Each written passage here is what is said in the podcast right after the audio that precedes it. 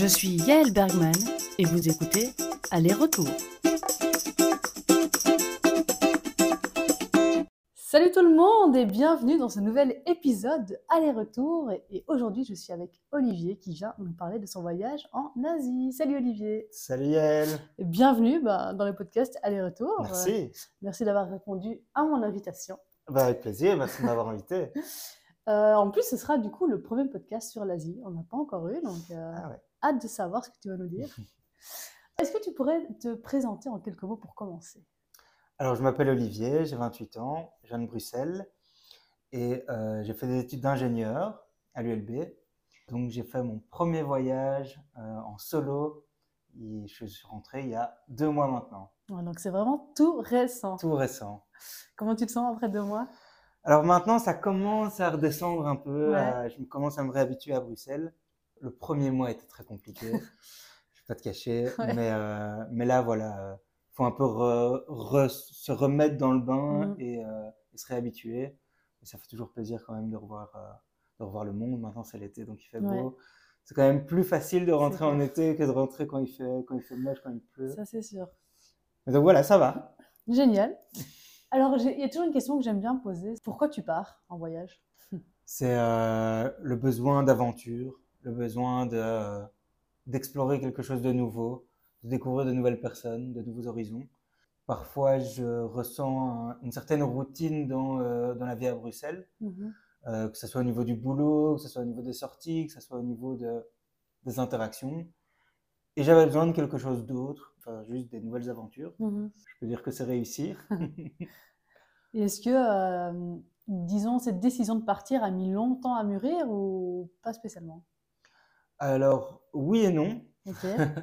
Ça fait depuis mon premier gros voyage qui a eu lieu il y a, il y a maintenant presque six ans, Mhm. où euh, l'idée a mûri de, euh, de partir seul et sur une plutôt longue période. Mhm.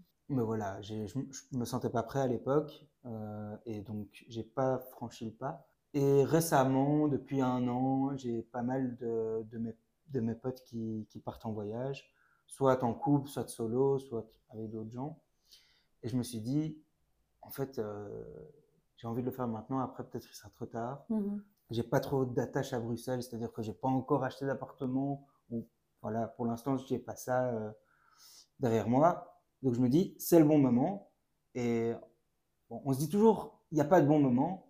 Il y a vraiment pas de bon moment. Non, c'est vrai. Et, euh, et en fait, le moment, il est bon que si tu le choisis. C'est vrai. Et donc j'en ai parlé au boulot, j'en ai parlé à la famille, j'en ai parlé à tout le monde. Et en fait, ça a été hyper bien accueilli par tout le Mhm. monde.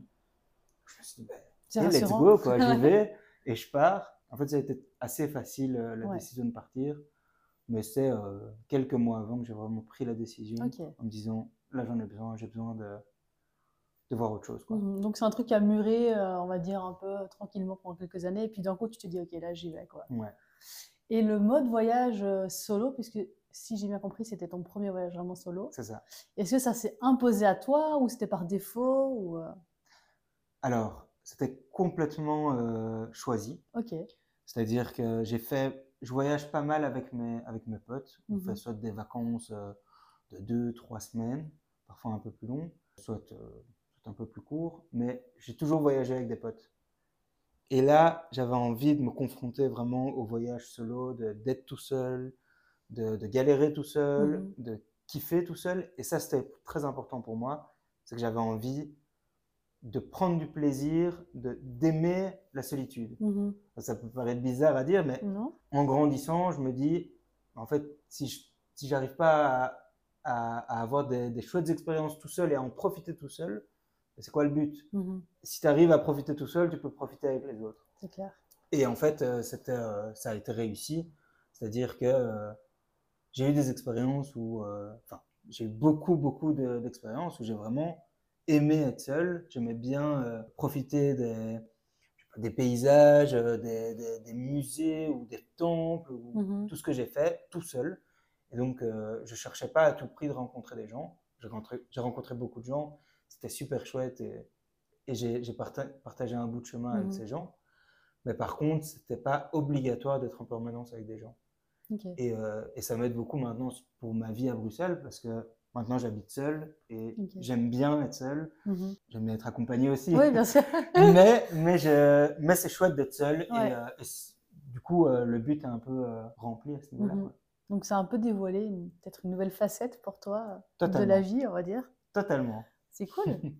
Euh, Est-ce que euh, tu, as, tu as eu des peurs à voyager seul Déjà partir seul ou pas spécialement? Tu étais à l'aise avec ça? Eh ben, bizarrement, ça allait. C'est-à-dire que tu quittes ta maman à l'aéroport pour, euh, pour prendre ton avion, évidemment, tu te dis, mais qu'est-ce qui me prend? Pourquoi je fais ça? Surtout que la pensée qui te vient, c'est, ouais, je la vois plus avant plusieurs mois, quoi. Mhm. Physiquement, la prendre dans tes bras, la, enfin, la voir vraiment. Ouais, ouais.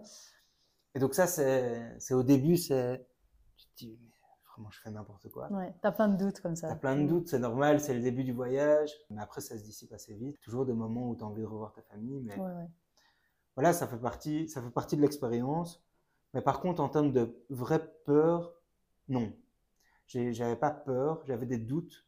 Vraiment, je m'étais posé des questions très bêtes. Maintenant, a posteriori, c'est est-ce que je vais rencontrer des gens en voyage? Ouais. Est-ce que je vais partager un bout de chemin avec des gens? Est-ce que euh, je saurais quoi faire la journée? Mhm. euh, comment je vais m'organiser? Parce qu'au final, quand tu pars sur un voyage qui est un peu organisé, Mhm. euh, ben, tu te renseignes sur ton PC à Bruxelles. Là, ce que Ouais. j'avais, c'était mon téléphone, j'avais pas de tablette, pas d'ordi. Donc voilà, c'est pas la même chose. Et au final, ben, tu apprends, tu rencontres des gens, tu parles avec des gens. Ouais, C'est assez ton naturel. hein. c'est- hyper naturel Ouais. en fait. C'est ce que tout le monde m'avait dit, mais j'y Mhm. croyais pas. Et puis les gens, ils vivent le même truc que toi sur place. C'est ça. Ouais, C'est ça, tout le monde dans le, mê- dans, dans le même bateau. c'est vrai. Et c'est ça qui, qui est beau en voyage. C'est vrai. Du coup, tu, tu décides de partager un bout de chemin avec certains ou pas. Et puis, si, quand, si tu as envie de faire plus, tu fais plus. Si tu en as marre, tu te casses. Exactement. Et c'est ça la liberté d'être seul. C'est vrai. Ouais. Le choix de l'Asie, euh, pourquoi? Alors, au tout début, j'avais envie de partir en Australie, Mhm, en septembre. Donc je suis parti finalement en janvier. mhm. Parce que je me sentais pas prêt de pour septembre. Quand j'ai pris la décision de voyager, c'était trop proche de septembre. Donc j'ai dit, bon, l'Asie. Et c'était pas la bonne saison, je pense, pour l'Australie. Et puis en fait, il y avait peut-être un plan où je devais voyager avec un pote une partie. Et puis finalement, je dis, en fait, je vais faire comme moi j'ai envie, Ouais. je vais partir seul. Et donc, je choisis l'Asie. Ok. Parce que j'avais envie vraiment de, de voyager en Asie. J'avais un voyage qui s'est annulé au Japon à cause du Covid. Ah ouais. Donc j'avais vraiment ce goût de, ce, ce- comprends. ce goût de trop peu de, j'ai vraiment envie d'aller en Asie. J'avais fait les Philippines il y a quelques années. J'avais adoré. Mhm. Vraiment, c'était magnifique. Donc j'avais envie de découvrir un peu plus la culture asiatique. Et donc, euh, ouais, l'Asie est arrivée euh, logiquement dans ma tête. J'avais déjà aussi voyagé en Amérique du Sud. Donc voilà, l'Asie, c'était un bon point de départ pour le voyage solo. Surtout que c'est connu quand même que certains pays sont faciles pour les Mhm. voyages solo. Donc c'est quand même bien de commencer là-bas. Et je regrette pas une seconde, c'était Mhm. vraiment euh, incroyable l'Asie. Est-ce que tu avais un itinéraire que tu avais un peu préparé à l'avance ou tu as vraiment avisé sur place tout? Alors, J'avais quelques petits trucs qui étaient pas préparés, mais qui étaient dans la tête. C'est-à-dire que je commence, j'ai commencé en Inde. Je savais, j'avais mon billet aller, j'ai pas de, j'avais pas de billet retour, j'avais rien réservé à part ma première nuit à New Delhi. La seule chose, c'est que j'avais des amis qui partaient en Thaïlande un mois et demi plus tard, Ouais. et on avait dit qu'on se rejoignait pour passer deux, trois semaines ensemble. Ce qu'on a fait. Donc à un moment dans mon voyage, je me suis dit, bon, moi, je vais aller en Thaïlande. Comme ça, je voyage un peu seul en Thaïlande, puis je les rejoins, on passe Mhm. le temps ensemble. Eux, ils rentrent en Belgique, et moi, je continue. Mhm. C'est ce qui s'est fait. Et au final, ben oui, j'avais préparé d'aller, j'avais prévu d'aller euh, en Inde, en Thaïlande. Ouais. Et puis, c'était pas clair. Je savais pas si euh, je voulais faire le Cambodge, Laos, Vietnam ou l'Indonésie, qui était dans, dans mes plans parce que euh, le pays avait l'air incroyable. J'ai rencontré des gens, donc mes plans ont changé. Mhm. Finalement, mes plans ont rechangé. Et j'ai fini en Indonésie, seul. Euh, donc j'ai décidé de pas rejoindre les personnes que j'aurais pu rejoindre. Gros, gros, gros coup de cœur sur l'Indonésie. ouais. Pays vraiment incroyable, autant au niveau de, euh, de la population, qui est gentil comme j'ai jamais vu. Mhm. Plus gentil qu'en Thaïlande, alors que Thaïlande, c'est connu que les gens sont super gentils. Les paysages sont incroyables, c'est pas cher. pour un voyageur, c'est quand même pas négligeable. clair. Tout, tout est trop bien en Indonésie. Je suis super content d'avoir terminé par ce pays-là parce Mhm. que c'était vraiment highlight euh, de mon, de mon voyage. T'as fini en beauté. Fini en beauté. Alors, je sais que c'est pas facile, mais si tu devais choisir peut-être euh, ta meilleure découverte, disons, que ce soit de gens, de culture, de paysage. C'est très, très, très compliqué Ouais. de, de choisir. Il y a quand même un truc que je peux pas, je peux pas passer à côté. Mhm. Je peux pas passer à côté. C'est, euh, j'ai découvert la plongée Ouais. en Thaïlande. C'est très connu, c'est des spots très connus là-bas. Et j'ai mais, adoré. C'est vraiment devenu une passion. Waouh. Ouais. Je, je- j'avais déjà essayé, mais j'avais pas de brevet, j'avais rien. Mhm. Là, je me suis dit, je suis en Thaïlande, je vais tester, je vais euh, passer mon brevet. Au final, j'ai passé le premier niveau, le deuxième niveau. Et j'ai plongé au total 30 fois sur mon Ah ouais, voyage. quand même. Oui, oui. J'ai- En fait, vraiment, j'ai découvert quelque chose dans lequel je me sens vraiment bien. Ah, c'est génial. J'adore la vie sous-marine, les gens, parce que c'est les relations comme avec, de- que tu crées pendant, euh, pendant les, les journées de plongée avec les instructeurs ou les autres Mm. qui plongent avec toi, c'est quelque chose de très fort. Au final, j'ai plongé pas mal en, en, en- en Thaïlande et pas mal en Indonésie aussi. J'ai vu des trucs euh, de dingue. Je suis trop content d'avoir fait ça, d'avoir eu cette expérience. Ouais. C'était vraiment une passion que je me suis découvert et que je vais continuer dans les prochaines Ah ouais, là, c'est sûr que tu peux faire ça partout et en Australie notamment. Ah bah oui, je peux faire Si ça partout en Australie, même en Europe, il y a des Ouais. spots. Ouais, c'est vrai. Donc voilà, Ça, c'est cool euh, ouais, ouais, d'avoir découvert une passion comme ça en à voyage. fond, à fond. C'est génial. Est-ce que tu as eu, à un moment donné, dans un de ces pays que tu as découvert, disons, un choc culturel? J'ai commencé quand même en Inde, Mhm. donc euh, le choc culturel, c'est vraiment un monde de différence, quoi. Ah ouais, ouais. Les cultures sont mais à l'opposé de ce qu'on a en, en- en Europe. Mhm. Alors les gens sont très gentils, mais ils l'expriment pas de la même manière. Il faut vraiment discuter avec les gens pour voir leur gentillesse, pour, pour comprendre. Parce que c'est connu dans les grosses villes en Inde, on essaye de t'arnaquer en tant que, que blanc, européen. euh, ben, pour eux, on est en fait juste une source d'argent. Donc c'est difficile parfois de passer outre et de ben, juste se dire qu'ils sont pas tous comme ça, parce qu'ils Mhm. sont pas du tout tous comme ça. C'est juste ceux qui viennent t'approcher. Souvent, c'est pour essayer de te vendre quelque chose. Alors Ouais. pas t'arnaquer euh, d'office, hein.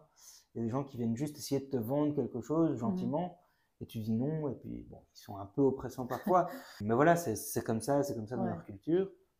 Mais le- le- les, les Indiens sont ultra gentils, ultra accueillants. Et ouais, c'est vraiment un chouette peuple, quoi.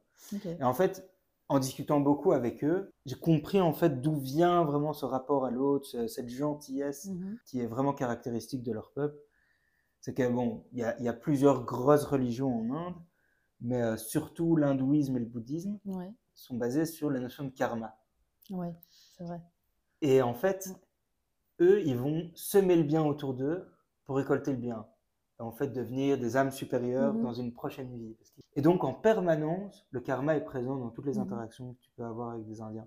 Et c'est super intéressant parce que on peut se dire, ils recherchent, ils, ils veulent être gentils pour récolter quelque chose, mais en fait, profondément, dans leur culture, ils sont gentils. Ouais. Ça change vraiment de, de ce qu'on a en Europe. Ah, ça, c'est clair. Les gens peuvent être gentils, mais par contre, jusqu'à une certaine limite, je pense. Et euh, c'est rare de trouver des gens qui sont vraiment profondément gentils, comme on Mhm. peut trouver en Asie.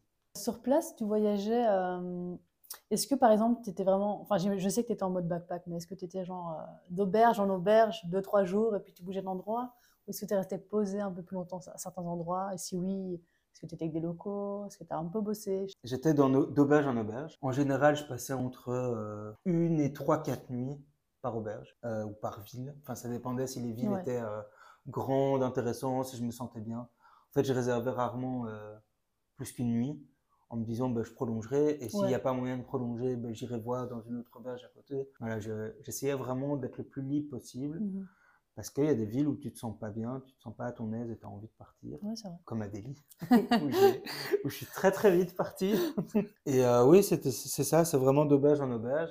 Et alors, en Thaïlande, je me suis un petit peu plus posé sur, euh, dans des îles, Mhm. ou euh, une île où je suis resté deux semaines parce que j'avais envie de plonger, par exemple, Mhm. ou euh, quand j'étais avec mes potes, on a décidé ben, de se limiter à quelques endroits et pas de courir comme des malades, mais vraiment de bien profiter des îles ou des parcs nationaux. Mhm. Et et pas de bouger tous les deux jours parce que les distances sont Ouais. quand même longues, C'est fatigant. même hein. fatigants. Et quand eux, ils n'ont pas beaucoup de temps, alors moi, sur mon voyage qui a duré au final un peu plus de quatre mois, ben, c'est rien de faire euh, un jour de voyage. Mais quand tu voyages deux semaines et demie, trois semaines, comme, mes- comme quelques potes qui m'ont rejoint, ben, ça compte quoi. Ouais, t'as envie de rentabiliser quoi. C'est ça. Donc, si tu te fais une journée de voyage, ben, tu ne bouges pas trois jours après. Ouais. Tu bouges quelques jours après. Enfin, tu restes peut-être 4, 5, 6 jours Mhm. avant de rebouger. Donc un rythme soutenu quand même. Ouais, un rythme Ouais. soutenu, tant en Inde qu'en Thaïlande quand j'étais seul, et puis en Indonésie aussi, euh, c'était assez soutenu. Mhm. Mais j'aimais bien. En fait, je me lassais vite. Pas me... Alors, je vais pas dire. Non, lasser, c'est pas le bon mot, Mhm. mais je j'avais vite envie de voir autre chose.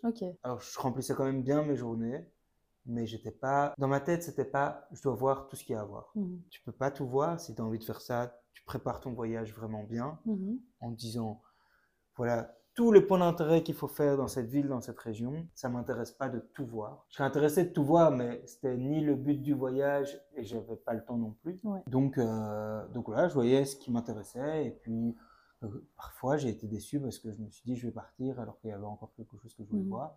Ça me donne, ça me donne l'occasion de retourner euh, dans quelques années. Mais non, voilà, euh, oui, un rythme assez soutenu au final. Mhm. Et je suis content avec, avec ça.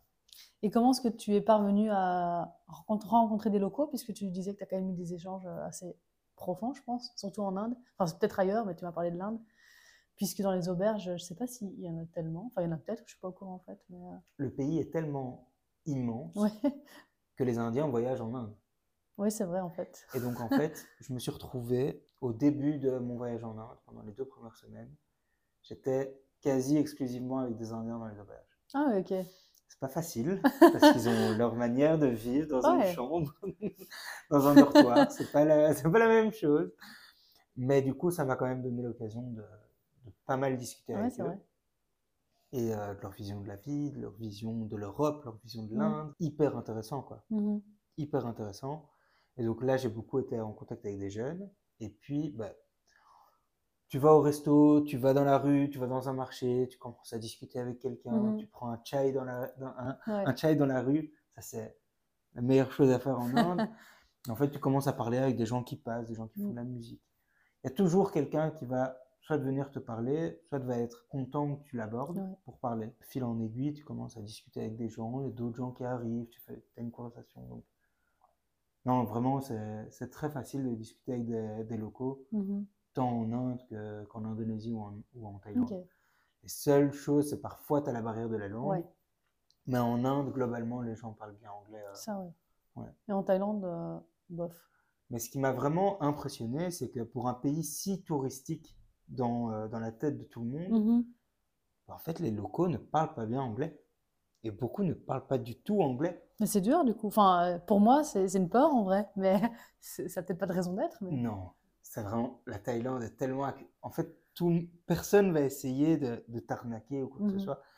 Les gens vont t'aider comme ils peuvent. Alors, c'est vrai qu'on a de la chance en 2023, c'est qu'on a Google Ouais. Traduction. tu parles à ton téléphone. Ça aide, vraiment ça Ouais, aide. vrai. Euh, alors je ne l'ai pas utilisé euh, tous les jours, tout le temps, mais quand tu es au milieu d'une route en scooter, que tu n'as plus de réseau et qu'en fait tu as la chance d'avoir téléchargé le dictionnaire thaïlandais et que tu peux traduire une phrase, parce que le, Ouais, le mec ne parle pas un mot d'anglais, t'es content. euh, t'es content. mais, euh, mais après c'est l'aventure, hein, et se faire ouais. comprendre, ou Ouais, même avec sûr. des gestes. Ça, ça arrivait tout le temps que je ne savais pas ce qui était dans mon assiette, parce que j'ai commandé quelque chose, je ne sais pas ce que c'était. Ça devait être intéressant. Mais c'est ouais, c'est c'est trop chouette. Et Et en fait, ils sont hyper accueillants pour les Mm. étrangers. Ils, ils vont jamais critiquer ou être méchants parce que tu parles pas thaï. Tu as un peu mentionné euh, ton histoire de scooter sans réseau et tout. Je voulais te demander quelle a été ta plus grosse galère de voyage? Qu'aujourd'hui, tu te dis, ouais, c'est bon, j'en rigole, mais sur le coup, euh, Tra- t'es pas à l'aise. Alors, j'ai j'ai vraiment un, un souvenir qui est incroyable dans ma tête. Et pour le coup, j'en ai quand même profité sur le moment. Ok, tant mieux.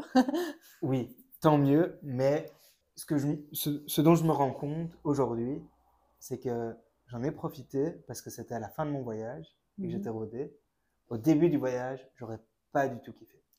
J'aurais vraiment stressé, j'aurais pas Mhm. été bien, je j'aurais pas profité du moment. Et là, j'ai profité du moment. Donc je te raconte, on- je suis sur une île en Indonésie et euh, j'ai prévu de prendre un bateau et le dernier bateau de la journée. Je me dis, bon, il faut que j'arrive au port qui est à 2h30 de route. D'accord. Je me dis, je prends le bus local. Donc je vais sur la grande route qui traverse l'île et je veux prendre le bus local. Il y a un bus qui arrive et il veut me faire payer un prix qui est genre 50 fois plus Oh cher que les locaux. 50 fois. Et ça devenait plus cher qu'un taxi. Ok, Je me dis, mais je ne veux pas juste pour me dire, je fais l'expérience locale, Ouais. payer plus cher qu'un c'est taxi. ça quoi. Il y, a, il y a des limites, tu vois. Le but, c'est quand même d'essayer de faire attention aux- à, à- à ce que je dépense. Ouais. Mais j'ai pas envie de prendre un taxi. Et donc, euh, il y a, un- il y a quelqu'un qui, qui s'arrête dans la rue et me dit euh, Je suis en scooter, est-ce que tu veux que je t'amène?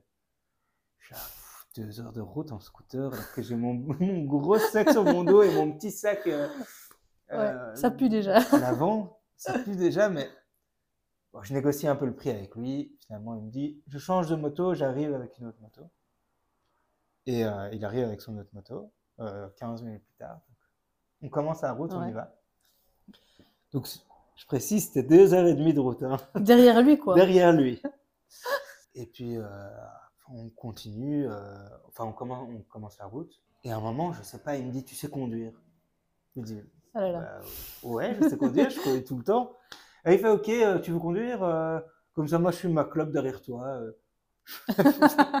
si tu veux. Ok. Euh, mais il était cool, c'était pas, c'était un jeune, il était Ouais. cool, on, s'en- enfin, on rigolait bien. Et donc, euh, je commence à conduire. Donc, hyper absurde. En fait, euh, je suis en train de m'amener moi-même sur le scooter d'un mec qui est derrière moi. Et donc, on commence à rouler. Et puis, en un coup, il commence à dracher. Mais Ah. comme j'ai rarement vu. Quoi. Oh non. Mais vraiment, c'était super violent. Et donc, moi, je me dis, Super dangereux, hein. comme- c'est un Ouais. peu. Alors, on a, on a fait hyper gaffe. Ouais. Euh, mais, mais on continuait quand même euh, jusqu'à un moment où c'était juste pas possible. Après un petit temps, on, on s'arrête. Et là, trois quarts d'heure, on attend. Oh on est devant la moto, on est abrité, on, attend. Finalement, il y a une petite éclaircie, on se remet. Mais c'est une inondation dans la rue. Oh là là. C'est énorme. et, euh, et là, on se met et je, je recommence à conduire. et en fait, le, le- le- le mec, il est derrière moi et il est hyper fier de se faire conduire par un Européen. Ok. Vraiment, il est, il accoste tout le monde dans la rue, drôle. il est là, ouais, vous avez vu. On commence à chanter hyper fort sur le scooter, donc trop marrant, expérience de fou. Ouais, et puis de, de nouveau, il se remet à dracher comme pas possible. Là, on, on- on doit être à l'arrêt complet. Bon, la fin de l'histoire est un peu moins marrante parce ouais, que parce que leur tourne en attendant et ton, ton leur bateau. tourne ouais. et euh, je commence à un petit peu stresser parce que j'ai réservé mon auberge pour le soir de- sur l'autre île. Ouais. Et donc, c'est un peu moins drôle. Je, commence un- je commande un taxi et puis je vais au port. Donc voilà. C'est juste que, euh, jusqu'à ce que je commande le taxi, c'était vraiment énorme. C'était vraiment une des expériences les plus, euh, les plus marrantes euh, de mon voyage. C'est vrai qu'avec le recul, Ouais. c'est marrant. Ça aurait pu être tragique en vrai, hein un petit dérapage ou je sais pas. Ouf, oui, ça aurait pu. ça aurait pu. Mais c'est surtout que euh, au début de mon voyage, j'étais tellement euh, beaucoup plus stressé sur les horaires, Ouais. sur ouais, est-ce que je vais prendre un- un- une moto avec quelqu'un que je connais pas? En fait, tu, tu commences un peu à faire confiance aux gens. Mhm. Bon, tu détectes quand même les gens qui sont mal intentionnés parce que il y a des expériences où les gens sont pas cool. Mhm. Mais là, c'était une super bonne expérience et donc je suis hyper content de, de l'avoir faite et je suis content de m'être vraiment détendu pendant, le- pendant le voyage. Mhm. Et ça, c'est vraiment, ça m'a donné la preuve que j'ai grandi dans ma manière Ouais. d'être et euh, de voyager, quoi. Est-ce qu'il y a une chose dont tu es particulièrement fier que tu as accompli pendant ce voyage? C'est très bateau, mais le fait d'être parti seul, quoi. Mhm. C'est facile de se dire, je vais partir seul. Mhm. De le dire, je vais partir seul. À partir du moment où tu le fais, tu as pris ton billet et que tu te retrouves dans l'avion seul et que tu es parti pour, ben, moi dans mon cas, j'étais parti pour euh, un mois et demi avant de rejoindre euh, Mhm. mes potes, je me suis retrouvé vraiment seul, seul, seul. Ben là, tu comprends ce que c'est vraiment la solitude. Et avant de partir, moi, je, je trouvais beaucoup que parfois, je me reposais souvent sur mes potes en Mhm. voyage, que c'est eux souvent qui faisaient des plans, que voilà, je, je profitais, je faisais des trucs, mais c'est facile quand quelqu'un prend la décision à ta place parfois, Mhm. ou planifie, ou se renseigne. Et en fait, je suis fier d'être arrivé à la fin de mon voyage, d'avoir fait plein de choses que j'ai adorées, d'avoir en fait tout fait de A à Z. Mhm. tout, tout organisé, toutes mes journées, tous mes déplacements, euh, mes trains, mes bus, mes, euh, mes motos, tout. Mhm. Et je le dois qu'à moi, quoi. Bah ouais. Et donc j'ai été vraiment en autonomie complète, tant au niveau financier qu'au niveau organisationnel. Je suis super fier en fait d'avoir fait cette expérience. Mhm. Et parfois quand tu es en voyage, tu te rends pas compte. Et les gens, quand tu parles aux gens de Bruxelles, ils te disent c'est incroyable ce que tu fais. Ouais. Tu as tellement de courage. C'est vrai. Bah non, c'est vrai. Moi, je fais les trucs normalement, mais en fait, ouais, ça. En fait, c'est pas de courage. Je suis là, en fait, je me réveille dans une ville juste en Inde, en Thaïlande ou en Mm. Indonésie. Je fais des trucs, il faut pas de courage. En fait, quand tu reviens, tu te dis, bah, quand même, Ouais, ouais. c'est pas rien ce que j'ai fait. C'est avec le Et- recul que tu réalises Ouais. que c'est vrai. Et tu te sens comme un imposteur. Tu te dis, mais non, j'ai pas du courage, juste je voyage. ouais c'est ça. Il y a des gens qui sont quand même plus courageux que moi, alors que je, je vais juste, je pars en Asie et je kiffe pendant quatre Mhm. mois. Il faut être un peu fou aussi pour voyager, euh, se dire, euh, je pars tout seul et je fais mes aventures et je quitte tout ce que j'ai à Bruxelles. Mais le truc le plus dur, c'est de se dire, je pars. Je pars. Une Ouais. fois que c'est dit, parce que tu viens de dire que d'abord on le dit et puis on le fait. Mais moi, je, je pourrais même ajouter que d'abord, moi, je le pense. Mais une fois que je le dis, je l'ai déjà un peu matérialisé, tu vois. Ouais. Du coup, t'as pas envie de faire marche arrière pour pas avoir l'air un peu. Exactement. Tu vois ce que je veux dire? Exactement. C'est vraiment ça. Et du coup, voilà, le truc, il existe, ça y est. Maintenant, tu le fais, sinon t'as l'air un peu con, quoi. Et alors moi, c'est marrant que tu dis ça parce que je vais revenir sur une de tes questions où tu m'as demandé c'est de, de quoi donc tu es le plus fier. Ouais. Pendant le début de mon voyage, donc j'avais un blog où euh, mes, mes très proches me suivaient. Et donc j'alimentais ce blog. Mhm. Euh, tous les quelques jours, chaque fois que je quittais une ville, euh, je décrivais un peu ce que j'ai fait. Et en fait, j'avais tout le temps ce truc de me dire, je dois avoir fait des choses, je dois montrer aux gens que j'ai Mhm. fait des choses. En fait, à un moment, je me suis dit, mais en fait, euh, je voyage pas pour les autres, je voyage pour moi. Donc, vrai. si moi, ça me fait plaisir de faire rien, par exemple, pendant une journée, mais je fais rien pendant une journée. Mhm. Et ça m'a pris du temps. Ça m'a vraiment pris du temps avant de me dire, il n'y a pas de bonne manière de voyager. Si j'ai envie, je le fais. Si j'ai pas envie, je le fais pas. Et à la fin de mon voyage, j'étais vraiment dans cette optique-là, dans ce mood où de me dire, je fais ce que j'ai envie de faire. Et je le fais pas par rapport à ce que je vais dire à mes potes, ce que je vais mettre dans mon blog ou ce que je vais pouvoir raconter. Au final, si toi, tu es bien avec, euh, avec, ce que, avec tes choix et ce que tu Mhm. fais, tu auras des, ex- des expériences, tu auras des aventures, tu auras des choses à raconter. Et c'est pour ça que la fin de mon voyage, et l'Indonésie aussi, pour ça que je dis aussi highlight, c'est que tous les enseignements que j'ai eus pendant mon voyage, Mhm. en fait, ils étaient, euh, les appliquais Ouais. pendant ma, ma dernière partie de voyage. Ah, C'est Donc c'est génial. là où vraiment j'ai pu me détendre à fond, profiter et, euh, et voyager à ma manière. Ouais, c'est peut-être pour ça que c'était ton, ton meilleur moment peut-être du voyage. Enfin, je sais Ouais. pas si c'est le meilleur moment, mais j'ai l'impression que c'est ça qui ressort en tout cas. C'est vraiment tellement dur de choisir Ouais, ouais. un moment parce que la Thaïlande, c'était euh, incroyable aussi. Mm. quoi. J'ai vécu des, des- des choses de malade, j'ai rencontré des gens incroyables avec qui j'ai voyagé en, en- en- en Thaïlande. En Inde, la même chose. Alors, l'Inde, c'est plus compliqué, c'est moins des vacances où tu peux aussi profiter.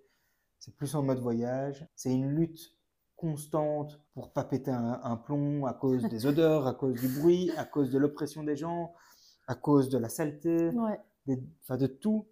Mais ça t'apprend beaucoup de Mm. choses et ça m'a permis aussi de prendre pas mal de recul sur la vie qu'on a en Europe. J'ai adoré aussi l'Inde. Euh, j'ai rencontré des gens incroyables que je vais sûrement revoir euh, Mhm.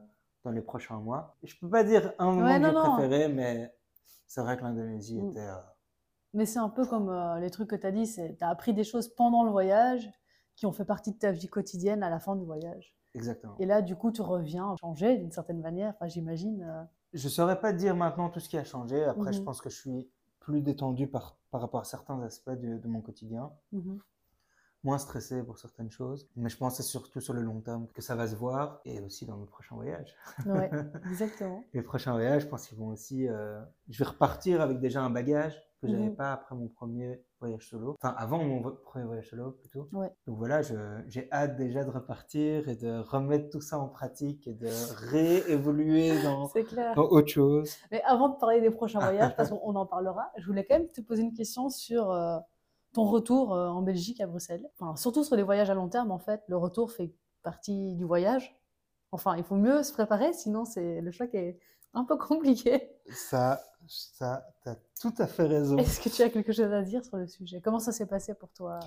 C'était compliqué. Mhm. Je vais pas te cacher, le, le premier mois était vraiment pas facile. J'avais décidé de pas quitter mon job. J'avais pris une interruption de carrière Mhm. de 4 mois que j'ai un peu prolongé avec des congés. Donc au final, j'ai pas travaillé pendant 5 mois. Quand je suis revenu, j'avais 10 jours en Belgique sans rien faire. Ça passe vite 10 jours. Oui. Ça passe vraiment vite. Et donc j'avais aussi quitté mon appart. Je devais réemménager quelque part. Et en fait, tu arrives en Belgique, les gens travaillent. Je te dis, mais qu'est-ce que j'ai fait là, quoi? Pourquoi je suis rentré? Mhm. J'avais, il y y a- il y a 48 heures, j'étais mais au paradis. Et Mais pourquoi t'es suis- rentré alors?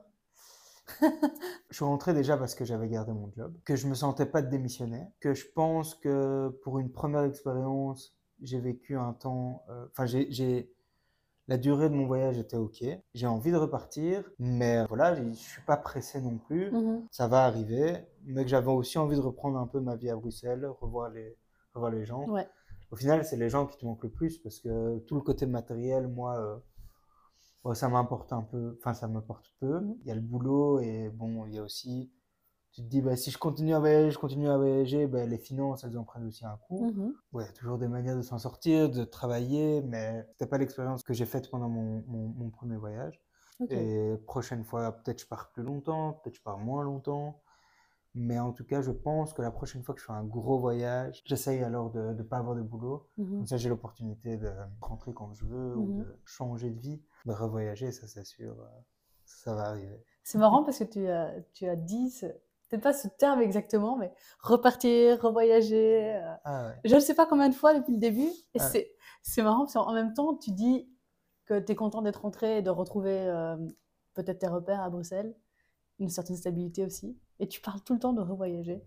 Alors, est-ce que tu as déjà des projets? En gros voyage, backpack, plusieurs mois, pas encore. Mais tu le feras? Je le ferai, ça c'est sûr. ça c'est sûr. Non, l'année prochaine, normalement, je vais partir euh, faire un road trip au Canada que je rêve de visiter depuis des années. On verra dans les prochaines années. J'aimerais vraiment partir en Australie et Nouvelle-Zélande. Je verrai un peu comment ça peut s'organiser dans les prochaines années. Mhm. Mais clairement, les voyages, c'est pas fini pour moi. La bonne nouvelle, c'est que c'est de plus en plus facile de partir. Alors, si je te dis aller-retour, ça te fait penser à quoi? C'est plus retour aller. C'est je reviens, mais je repars. C'est comme ça que tu imagines tes prochaines années? C'est comme ça que j'imagine mes premières années, mes prochaines années, ça c'est sûr. Mhm. J'ai envie de repartir, je sais pas quand, je sais pas quelles seront mes, mes obligations en Belgique dans les prochaines années, mais ça me tient très fort à cœur de continuer à voyager. Super. Bah écoute, Olivier, merci beaucoup d'avoir participé à ce- cet épisode Merci à toi. que j'ai adoré. Ça m'a donné envie d'aller en Thaïlande à mort, moi qui ne connais pas encore l'Asie. Merci euh, d'être venu. Et euh, ben, à tout le monde, restez à l'écoute pour les prochains épisodes de Aller-retour. C'était Aller-retour, le podcast qui vous parle de voyage, témoignages et partage. Rendez-vous très prochainement pour un nouvel épisode.